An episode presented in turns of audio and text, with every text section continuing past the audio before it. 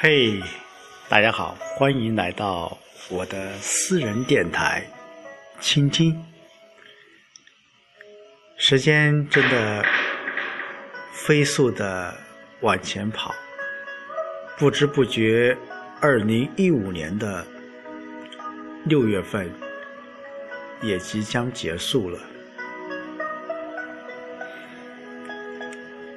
昨天，呃，应单位党支部的邀请，呃，昨天早晨我从村里面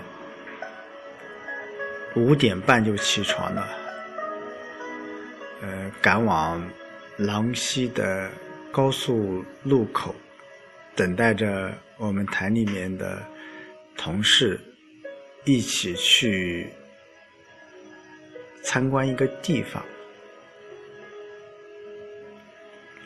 嗯，这个地方要说名字，大家肯定会觉得很熟悉，也会有一种历史的感觉。他就是沙家浜，呃，马上要到七一了，嗯，我们宣城广播电视台第六党支部，呃，和我们宣城九州医院党支部一起做一个，也可以说是一个联谊的活动吧。我们一起去红色旅游基地沙家浜去进行爱国主义教育，感受那时候的精神，体验那时候的生活。嗯，昨天真的天公不作美啊。天气不是太好，呃，早晨就是阴雨绵绵。嗯，我坐上车从龙溪出发的时候，天还没有下雨。等到我们到了常熟的沙家浜以后，天气就使出它的性子出来了。呃，下起了磅礴大雨。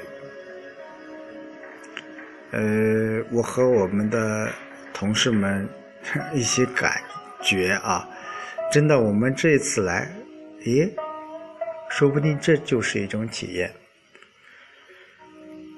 说到沙家浜，很多朋友都会想到了，呃，一部样板戏或者一部京剧。嗯，沙家浜，没错。嗯，我去到那个地方，嗯，感受最深的就是，耶，一个沙家浜，从历史沉淀的角度来说，它应该不是很深。之所以现在有名。我想，一个与当地政府的宣传是分不开的。还有一点，就是一部京剧《沙家浜》，阿庆草、刁德一。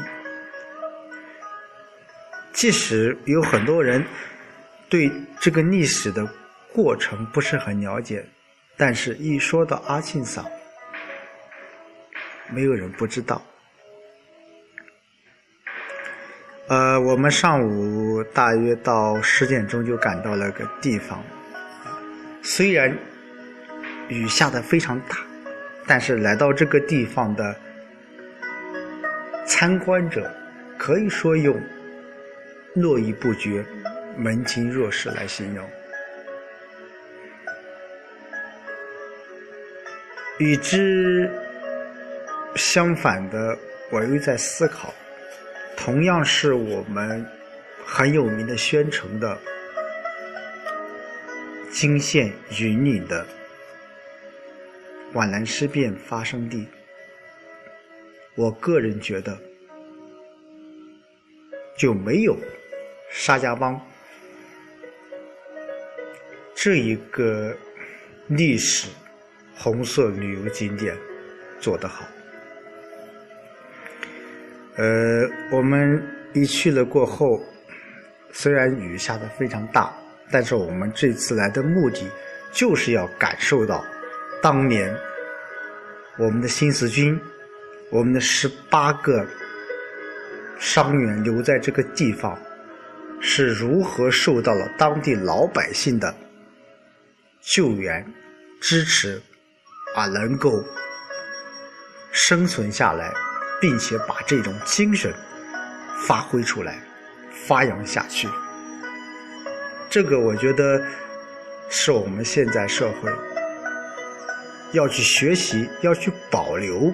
要去发扬的一些东西。还有一点，我到沙家浜过后，呃，无论是我到江浙，特别是浙江这一块啊，他们的旅游发展真的是不能说完全成熟，但是我觉得很多方面做的比我们这边要好很多。一个小小的沙家浜，可以说带动了整个常熟地区经济的发展。里面的景点布置，里面的路线安排，里面的旅游经济的发展，包括一些景点的设置，都让我感觉到，真的，这就是现在当下的我们要发展旅游经济。发展红色旅游要打磨的一个地方。呃，当然，由于天气的原因啊，我们也没有完全的把这个地方，嗯，完全的这去转完。呃，我们可以说把大部分地方都感受到了。呃，我们嗯参观完过后。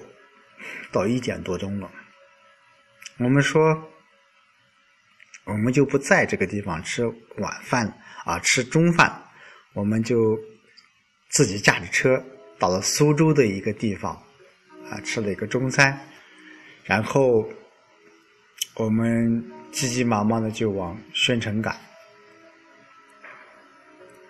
晚上我们和呃我们宣城的。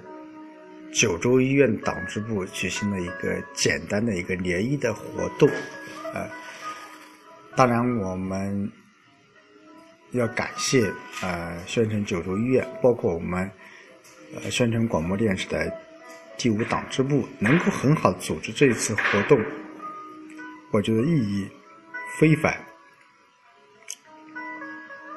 也许在我呃。下派的生活，三年的下派生活当中，呃，这是第一次，我想不会是最后一次。呃，接下来马上又到七一了，呃，在这里我也呃衷心的祝愿我们河西村的呃所有的党员同志们能够生活的安康。